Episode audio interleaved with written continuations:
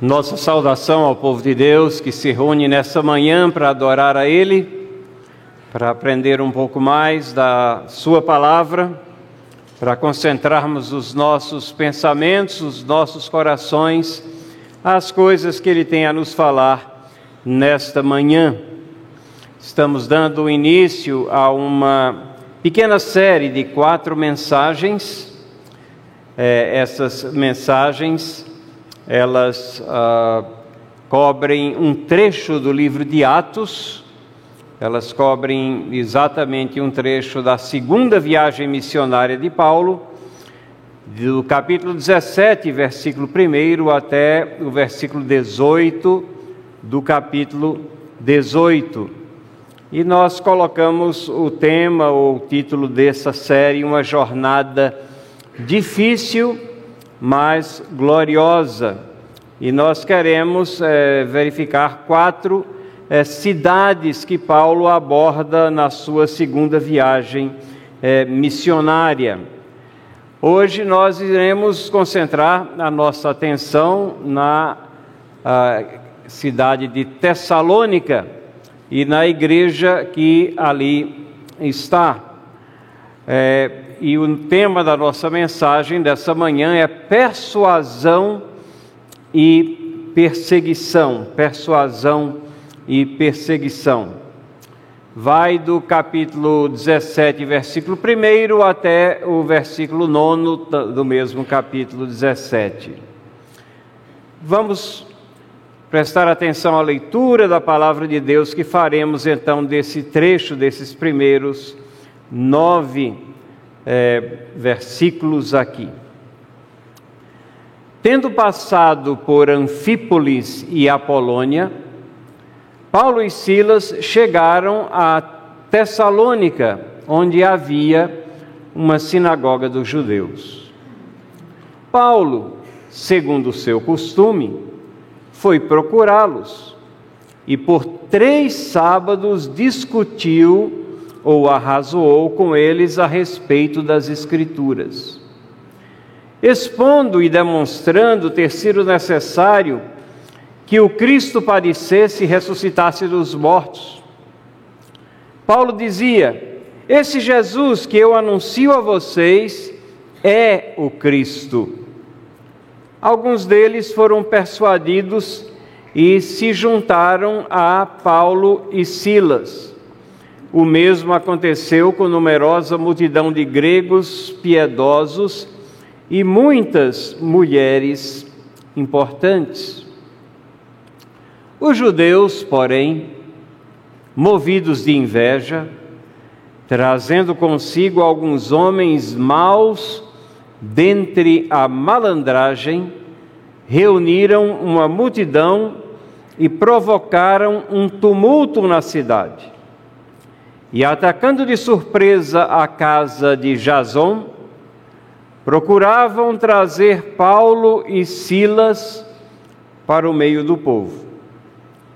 Porém, não os encontrando, arrastaram Jason e alguns irmãos diante das autoridades, gritando: Esses que promovem tumulto em todo o mundo chegaram também aqui e Jason os hospedou na casa dele.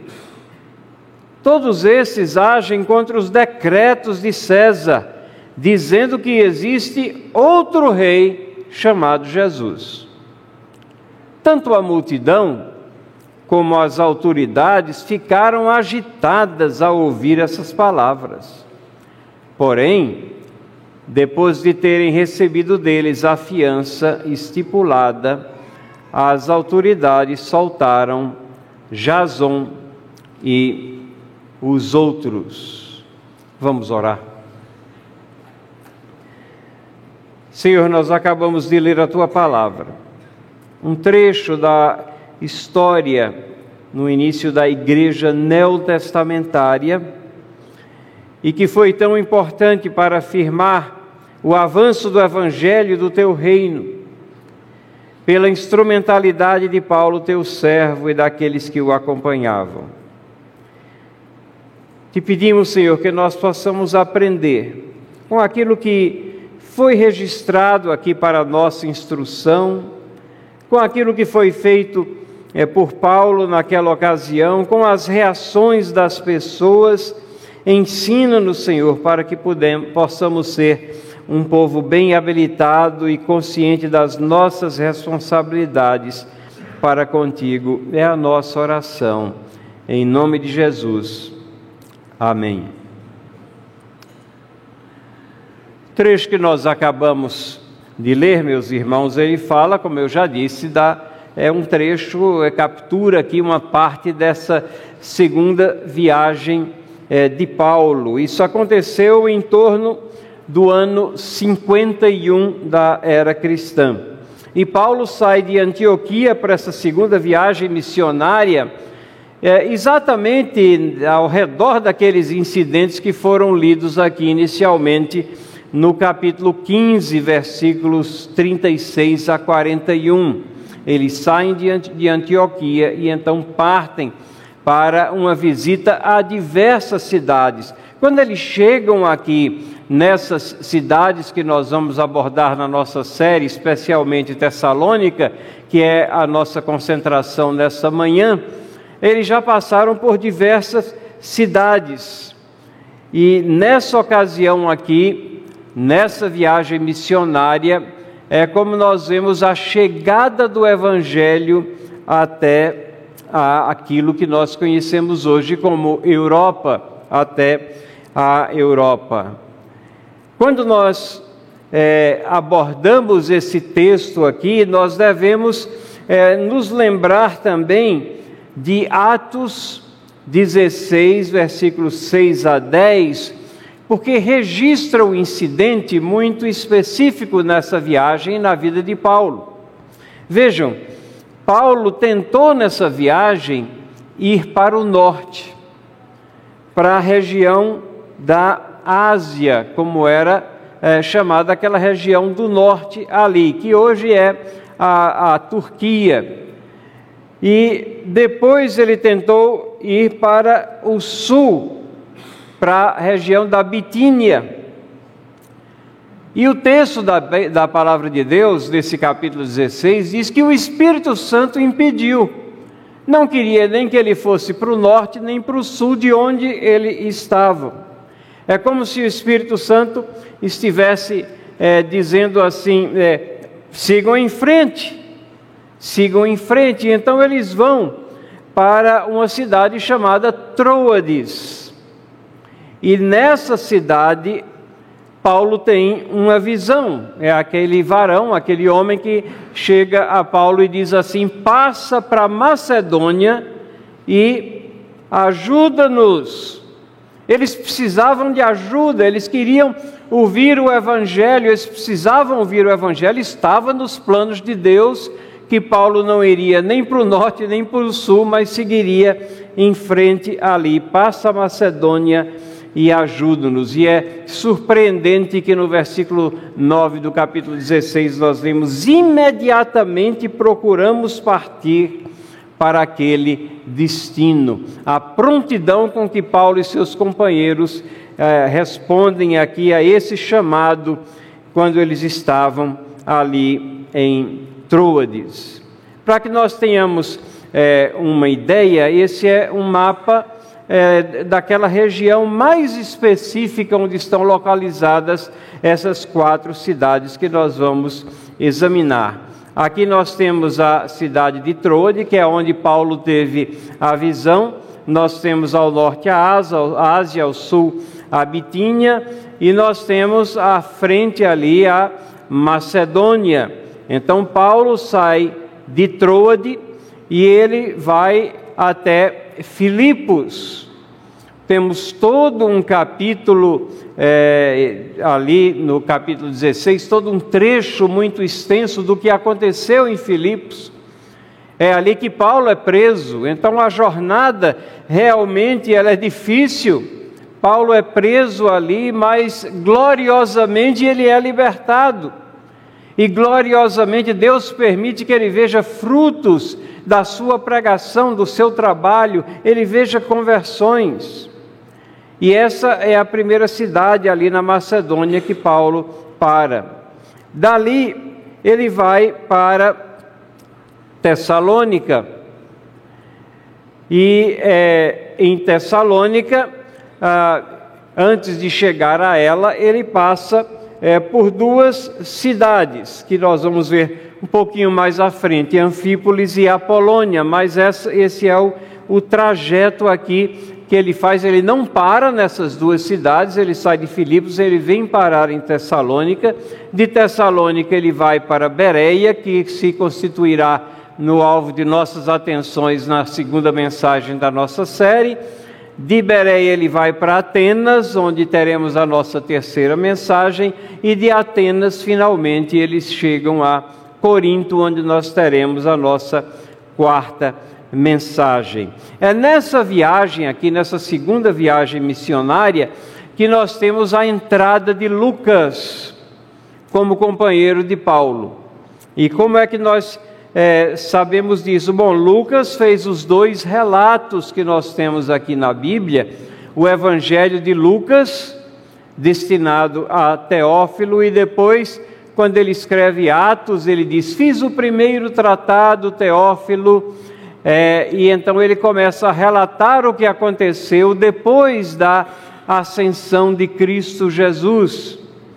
E a, a partir desse momento aqui, dessa segunda viagem missionária, nós começamos a ver que a descrição do que acontece passa a ser na primeira pessoa do plural. Então, aquele que escreve está participando também dos fatos aqui. Aqui nós encontramos nós, fomos, ficamos. Então é sempre no plural, primeira pessoa do plural, mostrando que o escritor estava ali com Paulo.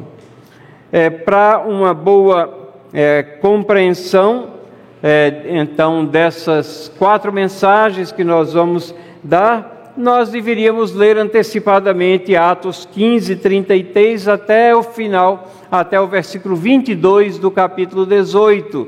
Não agora, mas leiam em casa, porque vocês vão se entrosar nessa segunda eh, viagem missionária de Paulo. Ele descreve toda a segunda viagem missionária.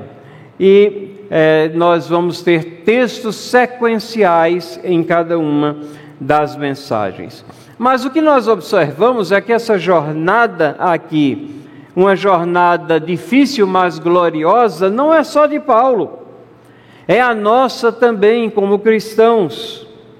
Deus, na sua soberania, ele nos leva ao destino final. Deus, como soberano regente do universo, ele cumpre os seus propósitos através de nossas vidas e em nossas vidas. Deus faz com que nós estejamos numa peregrinação, num mundo que jaz em trevas e no maligno, num mundo cheio de oposição, conforme Cristo já nos avisava em João capítulo 16, versículo 33, quando nós é, lemos: No mundo vocês passam por aflições, mas tenham coragem eu venci o mundo e se Deus é por nós, quem será contra nós? Então, a jornada de Paulo, ela retrata também aspectos dessa jornada nossa, nessa peregrinação que nós temos até o nosso destino final. E eu disse que antes de chegar a Tessalônica, que é o alvo da nossa atenção, Paulo passou por duas cidades, Anfípolis e Apolônia. Anfípolis era considerada aquilo que no Império Romano se chamava de uma cidade livre. Ela foi fundada antes de Cristo, mais ou menos no ano 168, e ela era a capital da Macedônia, mas não era a cidade mais importante da Macedônia. Era apenas ela tinha essa designação como capital, era sede de algumas é, alguns órgãos ali do governo, de alguns dignatários que moravam ali naquela cidade. E ele passa também por Apolônia, onde ele não se detém. Uma cidade pequena no distrito de Macedônia. Essa cidade de Apolônia ficava a uns 60 quilômetros de Tessalônica. Então, Paulo, depois de ter cruzado ali aquele estreito, aquela parte do oceano, para chegar à Macedônia, ele está viajando agora por terra em cada uma dessas cidades. E por que é que ele fica em Tessalônica? Nós vamos ver aqui exatamente ao começarmos o exame do nosso texto, Atos 17, versículos 1 a 9, que é o texto que nós lemos. Primeira questão que a gente quer abordar aqui: qual foi o ponto de contato de Paulo para chegar aos corações em Tessalônica, aos corações, às mentes. Qual foi o ponto de contato? A palavra de Deus nos diz aqui que ao chegar em Tessalônica, ele viu que ali havia uma sinagoga.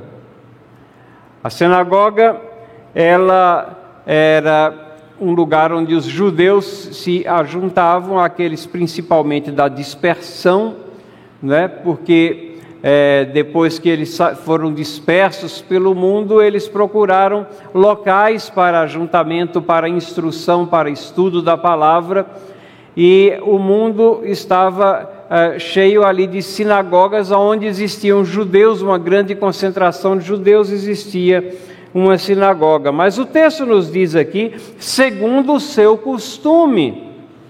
Então, Paulo já estava acostumado a também é, falar na sinagoga, se dirigir à sinagoga. Os trabalhos da sinagoga ocorriam é, antes do meio-dia, cada sábado. É, com toda probabilidade, eles duravam bem mais do que três horas, provavelmente em torno de quatro horas. Isso a gente sabe em função da liturgia muito detalhada, muito rebuscada que era seguida.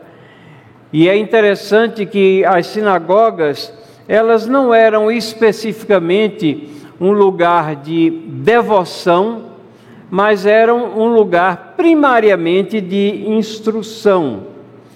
Nós vemos que é, a partir é, de convertidos das sinagogas, é, é, que nós começamos a ter também um aspecto devocional trazido à parte de instrução na palavra de Deus. É interessante que na sinagoga não há registro de que haviam cânticos nas sinagogas.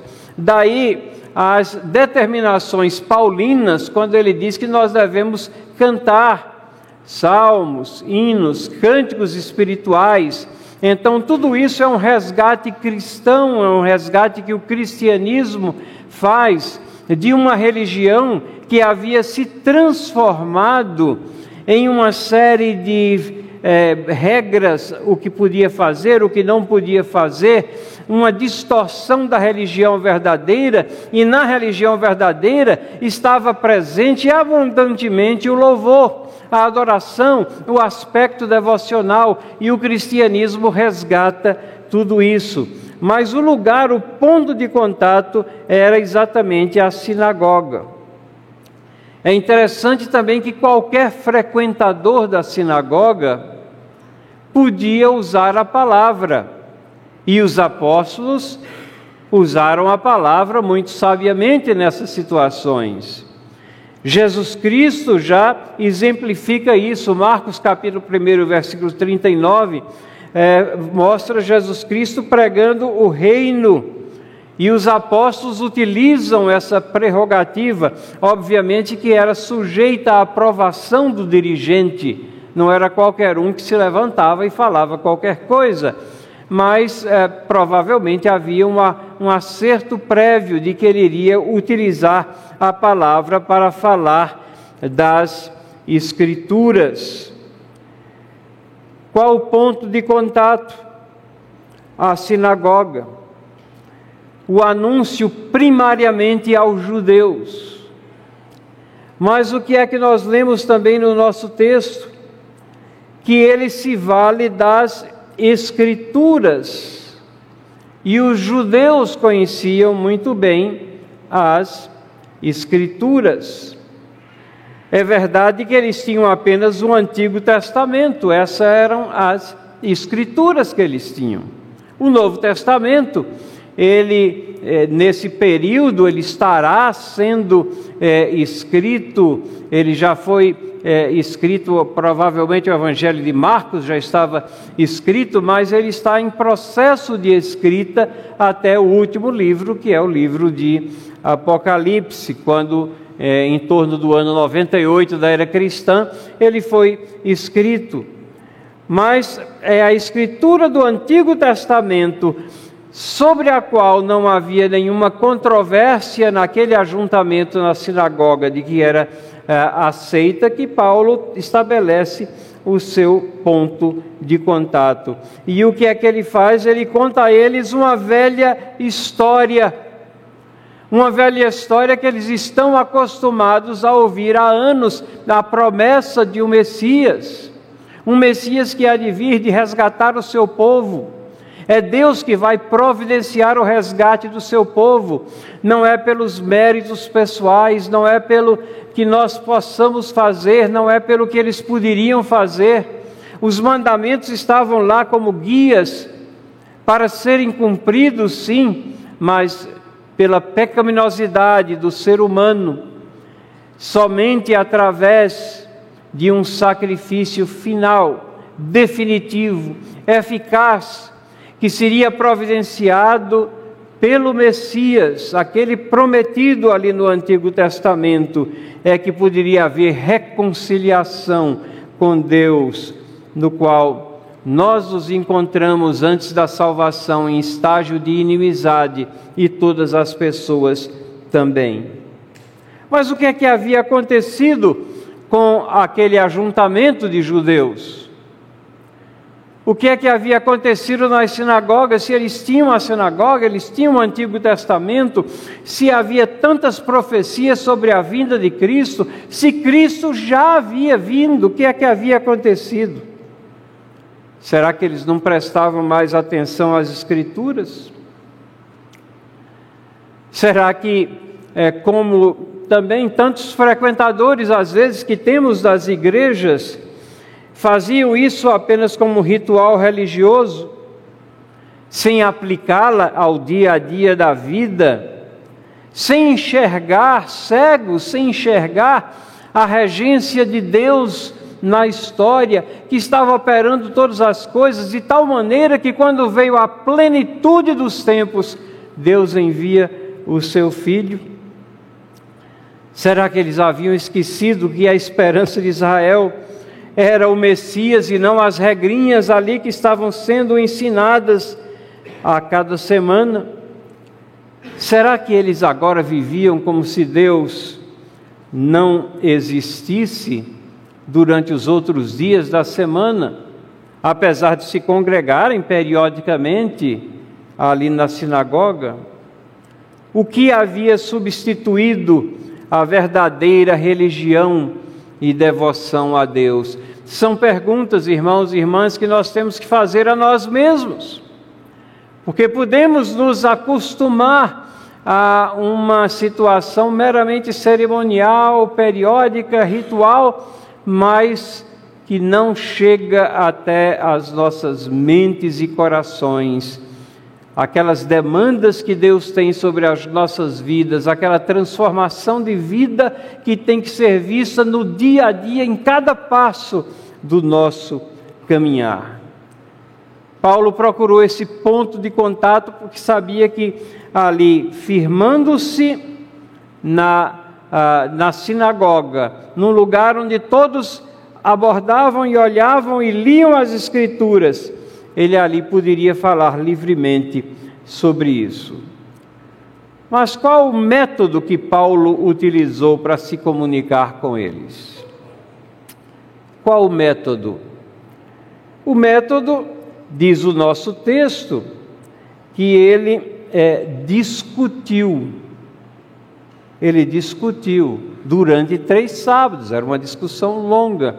Mas quando a gente lê discutiu, a gente não deve pensar que é uma discussão, uma briga, onde um fala em cima é, da fala do outro, onde as opiniões são fortes, onde eles, as pessoas estão se degladiando. Não, o termo, na realidade, ele é bem traduzido e numa das traduções nossas anteriores é traduzido como arrazoar, também não é uma palavra muito comum, mas significa expor, falar, utilizando uma maneira lógica, um raciocínio que pode ser é, entendido. A palavra é, no original dialexato, ela vem de um verbo, dialegomai, que é, de onde nós extraímos também a palavra nossa diálogo, por exemplo, né? onde há um entendimento ali, alguém que fala, mas há um entendimento. Mas ela é construída em cima de duas palavrinhas, uma delas que significa através de, e a outra, lego, que a gente está acostumado, as crianças sabem muito bem o que é lego, não é? E Legos são o que? São blocos de construção. E esse nome não vem gratuitamente para o brinquedo Lego. É que a raiz, etimologicamente falando, significa é, elucidar, construir, colocar, conectar pensamentos de tal maneira que quando você visualiza, eles formam alguma coisa é, inteligível. É, e nesse sentido, ela é utilizada é, várias vezes aqui no livro de Atos, várias vezes na forma, nesse método que Paulo utilizava aqui. Ele, ela ocorre no capítulo 17, versículo 17, 18, 4 em Corinto, 18, 19 em Éfeso, 19, 8 a 9 na terceira viagem missionária, mais uma vez em Éfeso, lá onde ele passou três meses arrazoando, ou discutindo, ou pers e persuadindo, diz o texto. Discutindo e persuadindo, vejam, persuasão está ligada a essa forma de apresentar as coisas.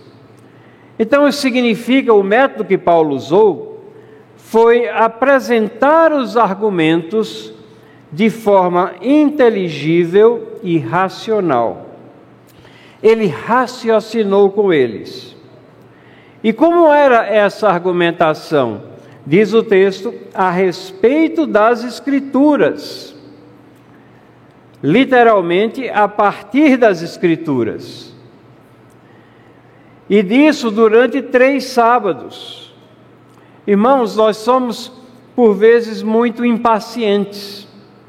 A gente acha que uma palavrinha nossa, uma frase, alguma coisa que a gente fale sobre Cristo, nós cumprimos a obrigação, transmitimos o Evangelho, pregamos o Evangelho.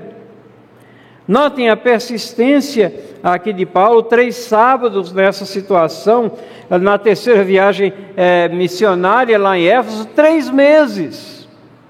Três meses, da mesma maneira, apresentando as coisas de uma forma inteligível, racional, lógica.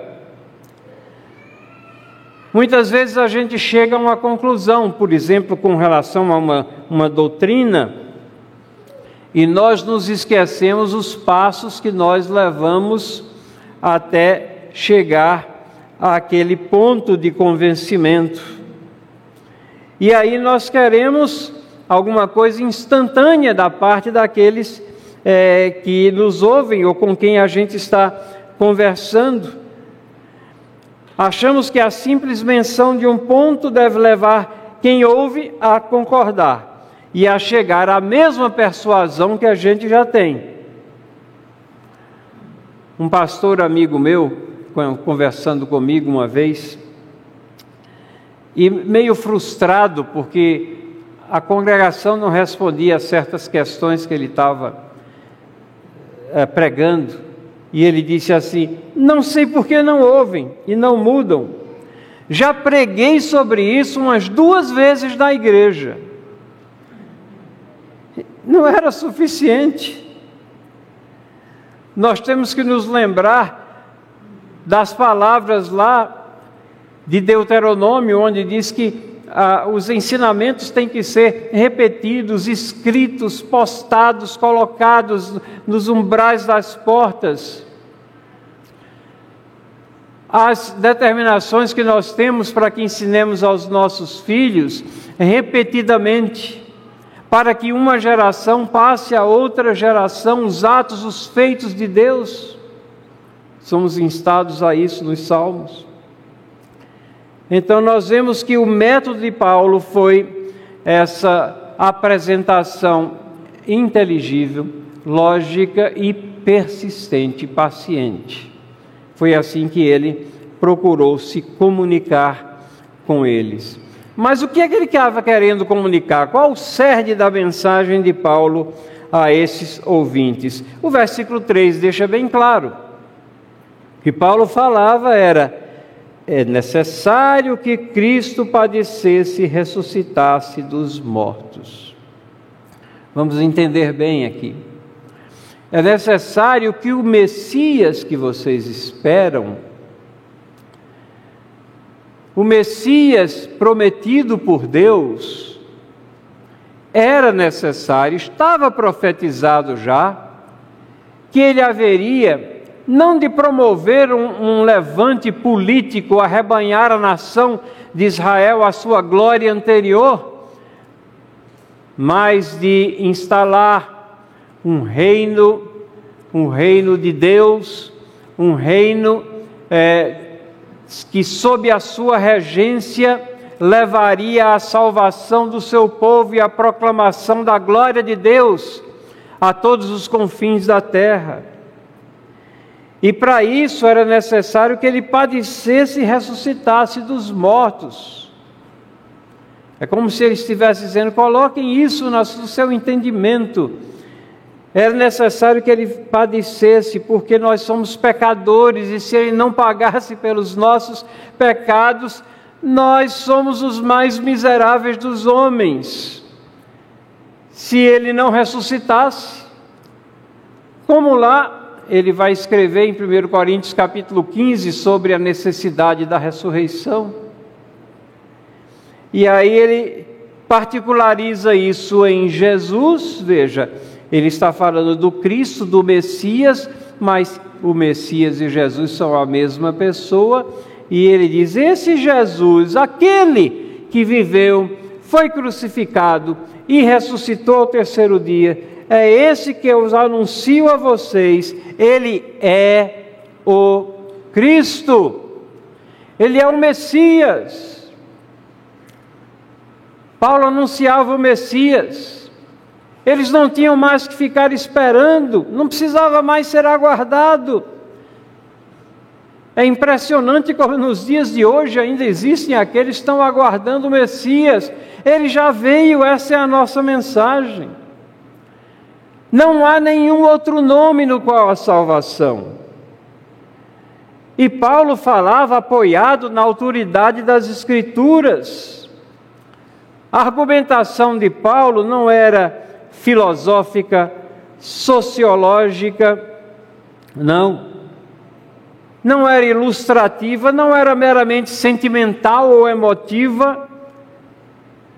Paulo cumpria sua missão contando a velha história, declarava as verdades de Cristo, e aí descansava na atuação do Espírito Santo, porque quem convence é o Espírito Santo de Deus. Veja o que Paulo escreve aos Tessalonicenses, é sobre um outro assunto, mas ele escreve isso aqui, 1 Tessalonicenses 4:8. Tessalonicenses, uma carta escrita para aqueles a quem ele está ali nesse momento falando.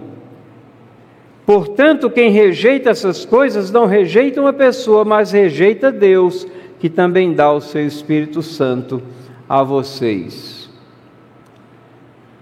Paulo fazia aquilo que ele cumpria fazer. Fazia da melhor forma possível, da forma mais inteligível possível. Mas o convencimento vem do Espírito Santo. Filipenses, capítulo 3, versículo 15, ele diz: Se porventura pensais de outro modo, também isso Deus vos esclarecerá. É Deus que vai conseguir abrir o seu coração, transformar um coração de pedra em algo maleável, colocar as verdades lá dentro, transformar a sua vida, trazê-lo para o povo, de Deus. O próprio Jesus Cristo é quem nos ensina que é o Espírito Santo quem convence. Em João capítulo 14, quando ele fala aos discípulos ali, versículos 26 e também no capítulo 16, ele continua falando aos discípulos, falando que o Espírito Santo aqui convence. Mas Paulo contava então, escudado e apoiado na palavra de Deus, essa velha história. Numa ocasião, nós falamos aqui sobre o martírio de Estevão. E como ele, no meio de toda aquela oposição, ele firmemente, com ousadia, pregava o Evangelho. E como essa é a missão nossa de proclamar as verdades de Deus, e eu disse que muitas vezes as pessoas chegam para o pastor ou para um presbítero ou para uma outra pessoa e dizem: Mas eu não sei pregar, eu não sei o que falar. O que é que Paulo está fazendo aqui? Ele está contando uma história, está contando a história de Cristo. Conte a velha história. É isso que nós temos que fazer. O que foi que Estevão fez quando ele estava sendo martirizado?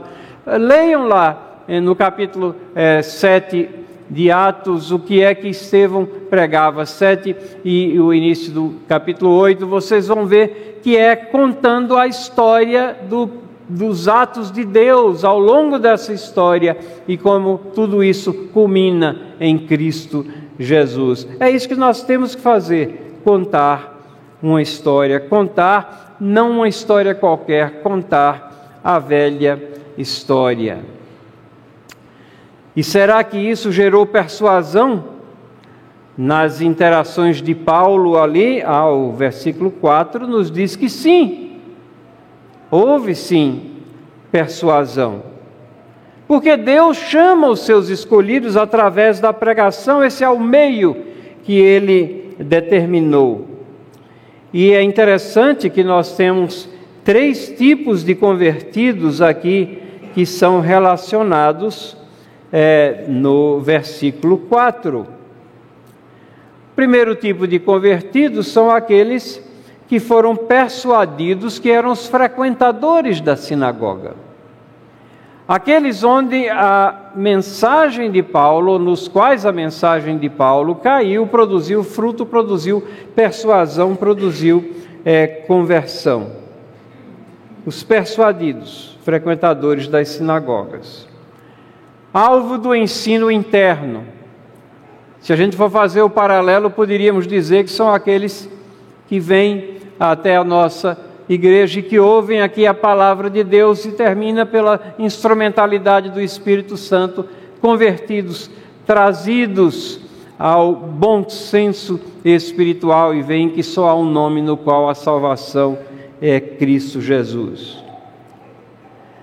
O segundo tipo de convertidos, relacionado aqui no versículo 4, é numerosa multidão de gregos piedosos numerosa multidão, então não eram poucos, não. Paulo passou ali, aparentemente, as três semanas só naquela cidade.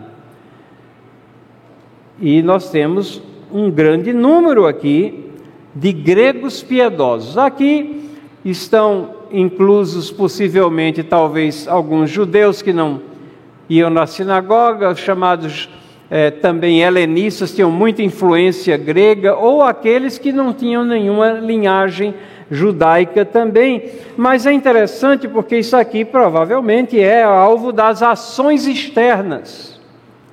Paulo foi à sinagoga, mas ele não ficou ali somente na sinagoga. Por três sábados ele teve ali. E nos outros dias?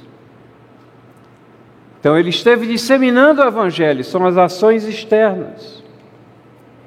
E a terceira a classe de convertidos aqui é bem curiosa, porque destaca muitas mulheres importantes. Por que será que nós temos aqui muitas mulheres importantes colocadas? E eu creio que é porque aqui nós temos um alvo estratégico do amor de Deus. O cristianismo, nem sempre a gente ouve isso, mas o cristianismo é uma tremenda força libertadora para as mulheres. A condição das mulheres era terrível no mundo antigo. Muito se reclama hoje de desigualdades, de situações que precisam ser sanadas, mas deem uma lida como era a condição da mulher no mundo antigo e é, elas eram terrivelmente exploradas. E essa exploração, de muitas maneiras, principalmente a, a exploração é, sexual de mulheres, continua nos nossos dias também.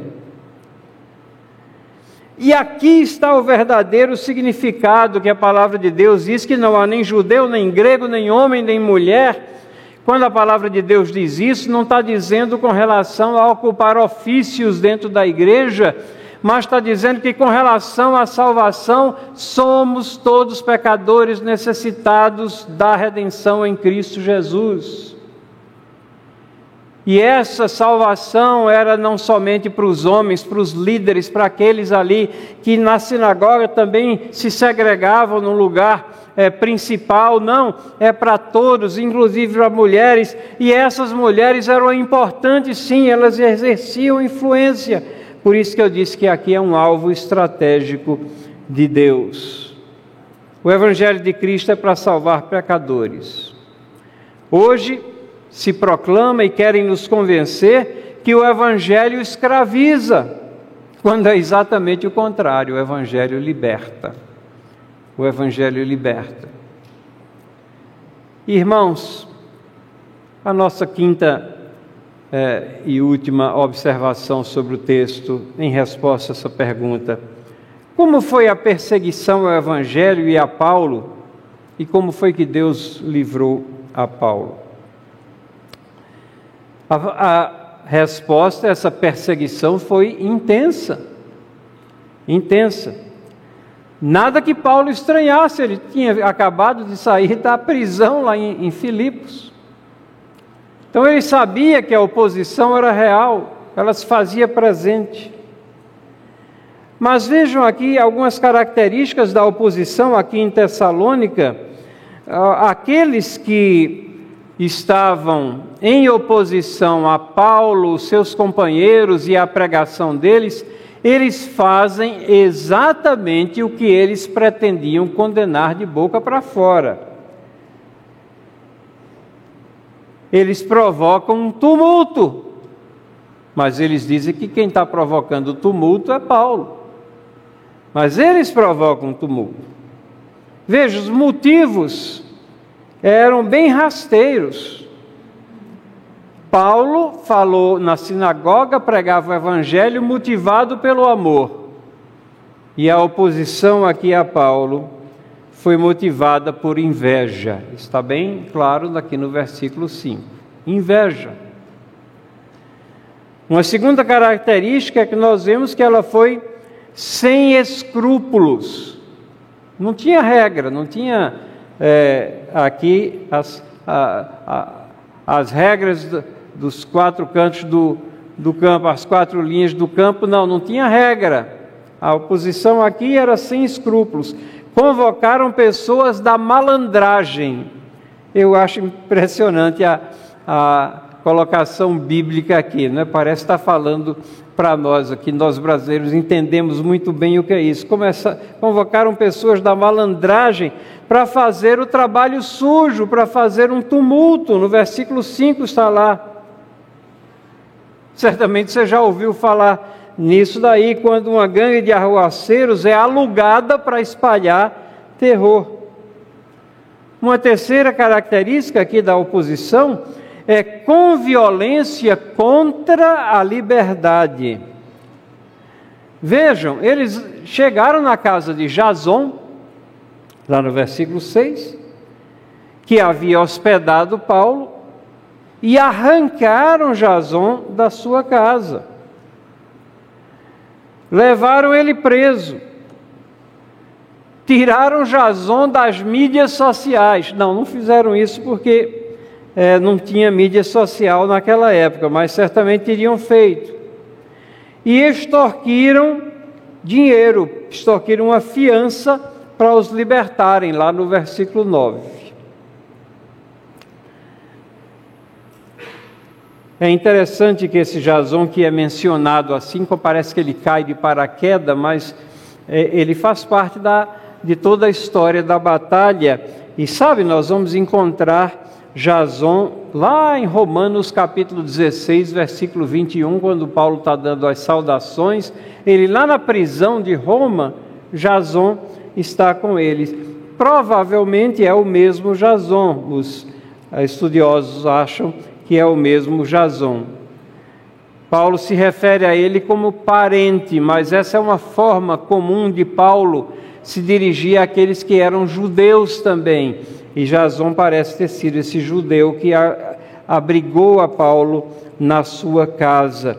E ele sofreu na carne, sofreu fisicamente esse abrigo que ele havia dado a Paulo. E uma quarta característica aqui sem considerações sobre a lei.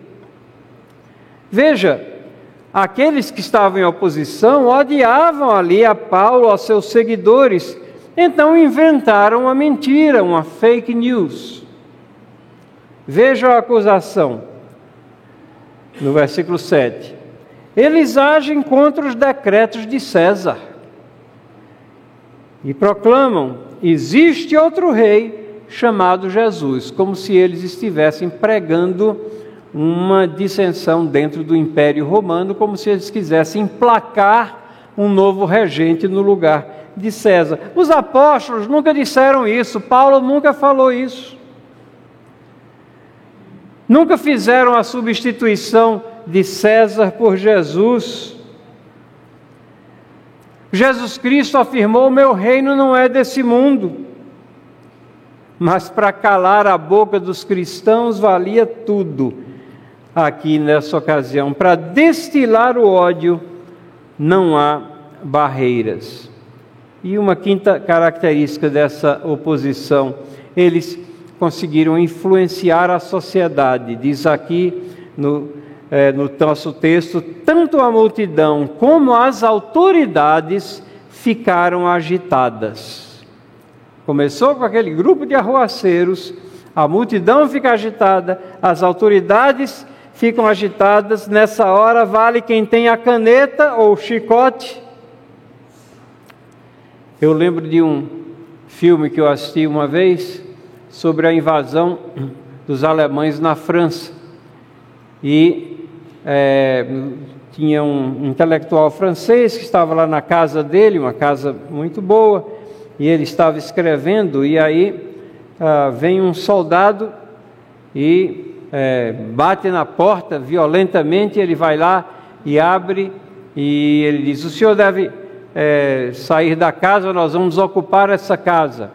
E aí ele diz: Mas baseado em que? A lei diz, e ele começa a falar sobre a lei, e a próxima cena é uma coronhada que ele recebe aqui, fica tudo preto. Então, naquela hora, não valia lei, não valia nada, era quem tinha a força ali do chicote, a força é, da arma que é, era a palavra final. Uma coronhada para aquele que protestava a invasão do lar. Então, essa era a oposição. Paulo já havia experimentado prisão, Paulo vai ainda experimentar muita oposição. E onde é que está Paulo no meio disso daqui tudo? Quando a gente lê o relato em Tessalônica, Paulo não, não, se fala mais nele. Será que ele fugiu? Será que ele se acovardou? Certamente que não. Como eu já disse, ele sabia dos perigos da jornada. Sabia que era uma jornada gloriosa, mas difícil. Mas providencialmente Deus o protege, porque tinha muitos outros planos para ele. Nós vamos ver no versículo 10, na próxima mensagem, que ele não retrocedeu, não voltou para trás, disse: vamos sair daqui, vamos de volta para Antioquia, onde estava tudo calmo e sereno e tranquilo. Não, ele seguiu em frente, prosseguiu na jornada. Isso daqui não é o fim. Essa oposição não foi o fim. Foi só o começo dessas visitas a essas quatro cidades aqui.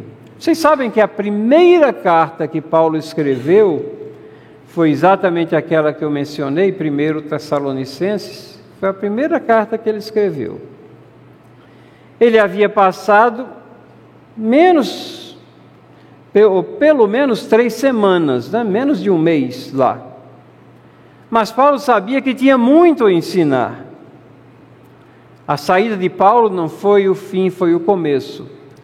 Primeiro Tessalonicenses, depois ele escreveu segundo Tessalonicenses. Alguns dizem que ao receber primeiro Tessalonicenses, até a, a, a, os daquela cidade desenvolveram algumas expectativas assim exageradas, e Paulo escreve segundo Tessalonicenses para é, explicar mais ainda, fazendo aquilo que ele começou a fazer quando chegou naquela cidade, arrazoando, apresentando de uma forma inteligível e lógica. Havia muito a ensinar, eles tinham muito a aprender. Nós temos muito a aprender também. Um dos objetivos desse texto aqui para nós nessa manhã é fazer com que nós entendamos que, mesmo que Deus tenha o controle de tudo, Paulo se esmerou na sua comunicação nós temos que procurar dar o melhor que nós temos na proclamação das verdades de Deus. Nós temos que fazer isso. Vemos também que o foco foi mantido, a mensagem foi clara. E também, por que não? Esperar que na nossa jornada tenhamos oposição. Porque essa é a reação natural de um mundo que jaz em trevas. Assim as pessoas desafiam a Deus com suas mentes e ação e ações. Mas isso não deve nos desencorajar. Mantenhamos-nos fiéis à palavra. Prossigamos avante, como Paulo fez. A jornada à frente não vai ser mais tranquila, como não foi mais tranquila para Paulo. Mas ele não tirava os olhos daquele que o havia enviado nessa missão. Que Deus possa nos ensinar através dele e também a termos a possibilidade de sempre contar a velha história. Que Deus nos abençoe.